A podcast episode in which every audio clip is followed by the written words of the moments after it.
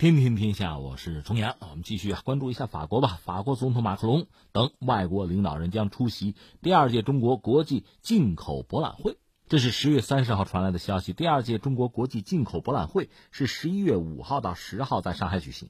应国家主席习近平邀请，法国总统马克龙、希腊总理米佐塔基斯、牙买加总理霍尔尼斯、塞尔维亚总理布尔纳比奇将出席博览会开幕式及相关活动。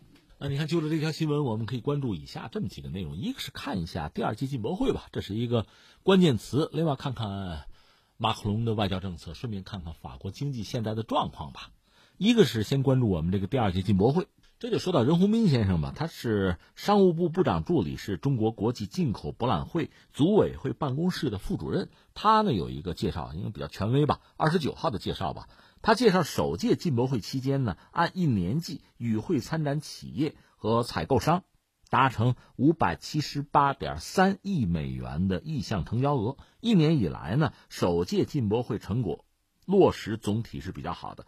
从摸底情况看，大部分的交易团完成合同率超过百分之九十，参展商、采购商还有消费者都得到了实在的好处。在各方积极参与和支持之下，进博会的水平会越来越高。影响会越来越广泛吧，外溢效应会越来越大。这里面特别值得关注是美国了，说参加第二届中国国际进口博览会的美国企业数量是一百九十二家，比去年增长百分之十八，参展面积是四点七五万平米，和去年比起来呢，也是明显增加，是各参展国排在首位。把美国放一边，我们再关注一下法国。法国其实，在欧盟里一度它不是最显眼的那颗星，因为德国经济一直比较稳嘛。但是今年，就二零一九年啊，形势可能会发生一个逆转。就像那歌里唱的哈，这世界变化快啊，不是我不明白。其实，即使从经济上讲，法国在全球范围内也算是一个表现不错的国家吧。你看，它是联合国五常，这不用说了。当然，它当年进联合国五常呢。呃，现在有些人也质疑他，因为二战的时候他很早就投降了嘛，那就不说了。我们说今天啊，如今法国的国内生产总值呢，在全球能排到前五吧，有四个海外省，一个海外大区，它一个海外大区是辖有一个海外省吧，有四个海外领地，还有两个具有特殊地位的行政区，它算是就全球第二大农产品的出口国，这是仅次于美国。欧洲前一百家农业食品工业集团吧，呃，它占二十四家。世界前一百家农业食品工业集团，它占七家。法国的农副产品出口呢，在全球能排到第一，占世界市场的百分之十一。因为国家不大嘛，所以说这个成绩要看到。另外呢，从工业角度讲，它是全球最发达的工业国之一吧。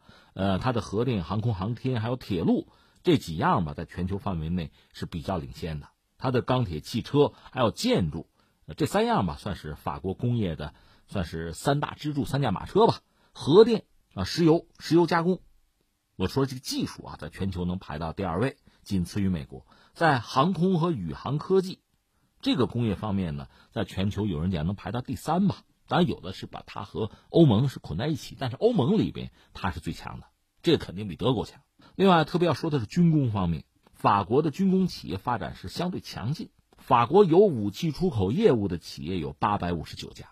里边比较重要的像这个空客，空客总部在图卢兹吧，就在法国。另外像这个达索，这都很有名了。海军方面那个 DCNS 集团，还有这个欧洲 MBD，还有纳克斯特，这一系列的公司吧，还有大量的中小企业吧，这是形成法国在军工方面的优势。这也很让人感慨。你看，一个是当年哪怕是被纳粹占了，我看一些资料也很感慨嘛。法国的一些设计师在地下室里还在为法国的未来的武器在绘制蓝图。到后来光复之后吧，确实这一努劲儿，法国在二战之后啊，它是比较独立自主的外交政策，就是得益于戴高乐呀。你看，一九六四年和中国建交嘛，所以他在很多领域呢是独树一帜，不像很多这个欧洲国家捆在美国的战车上。所以你说今天全球有一个非常独立的军工体系，呃，美国可以算一个，那中国当然算一个，俄罗斯现在就不好讲。因为它大量的这个电子设备啊产品需要在就国际市场上吧，就是货架产品去买了，它自己没有办法实现自己，而法国基本上可以。另外，法国还号称世界第一旅游接待国，旅游收支呢占到它 GDP 能占到百分之七，每年它接待外国游客是八千二百万以上，这比法国总人口的数量还要多。当然，法国现在经济的王牌就是出口贸易，像这个运输设备啊、机电产品啊、化工啊，就化工产品啊，这是法国出口最主要的商品。在高科技领域吧，它确实也有自己的这个长项。它在这个领域的发展水平呢，在欧洲是领先的，比这个英国、意大利和西班牙那要好一些。它也号称是欧洲第一大航空航天的工业强国。但是长期以来呢，它的经济状况又并不是很理想，去年还进入经济紧急状态。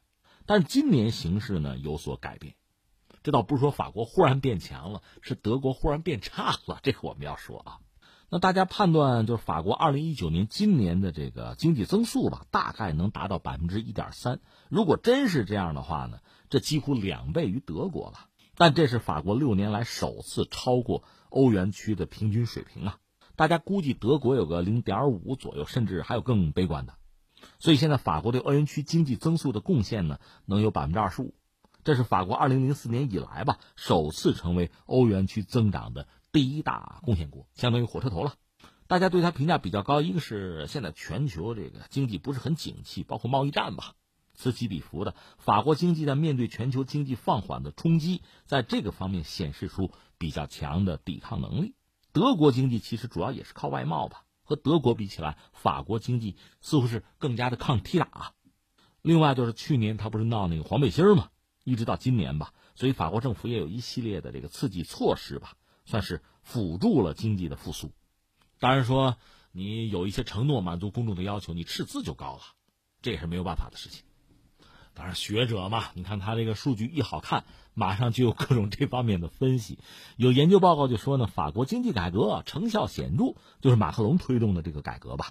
他主要的思路呢，开源节流呗，在短期内削减民众福利，是激发经济活力；同时呢，完善社会福利体系、劳动力市场、税收体系，聚焦经济竞争力啊，提升动力，为法国呢推进多边治理体系这方面的改革、提升国际地位去创造条件。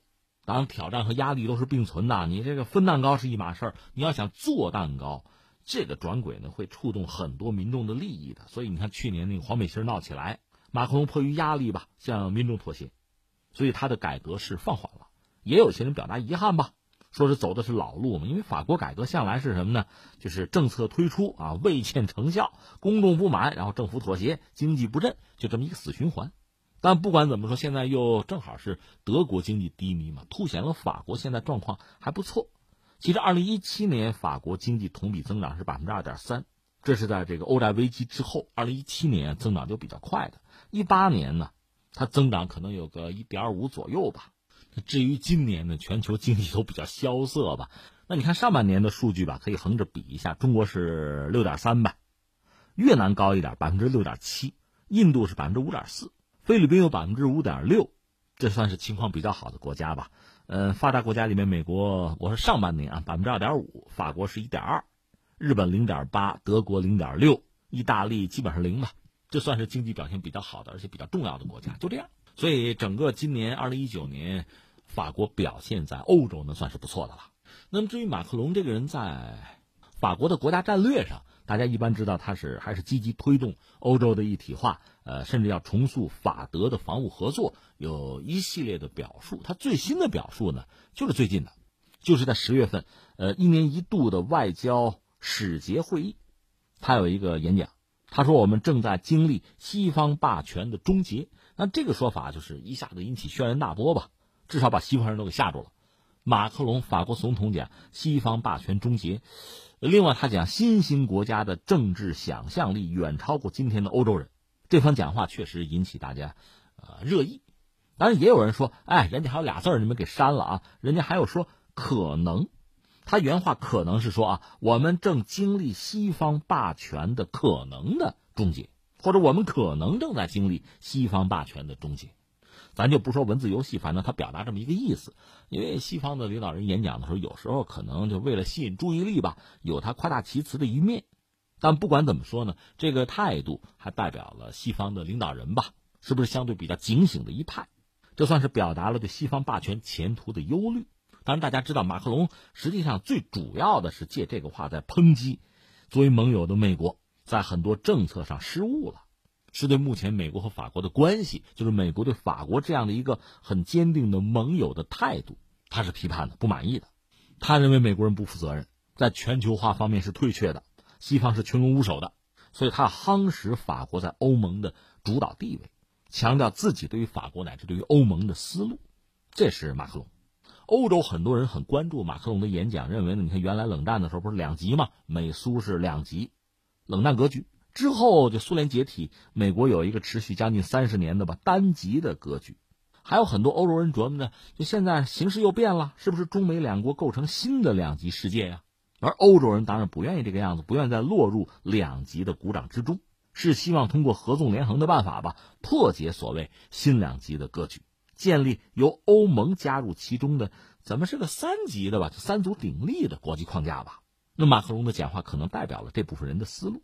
他们对中俄的态度也不一样，他们认为中国是一个正在崛起的一个巨人，甚至未来可能要胜过美国的国家，而俄罗斯不是，俄罗斯是一个可以被拉拢的作为制衡一方的国家，甚至很多人，你看，呃，俄罗斯之前也向西方学习嘛，法语那在俄罗斯宫廷里那是很时髦或者说高雅的语言嘛，你不会法语没法跟人打招呼啊，像普希金他们写诗都曾经是用法语写的嘛，所以在文化上他们是有同源。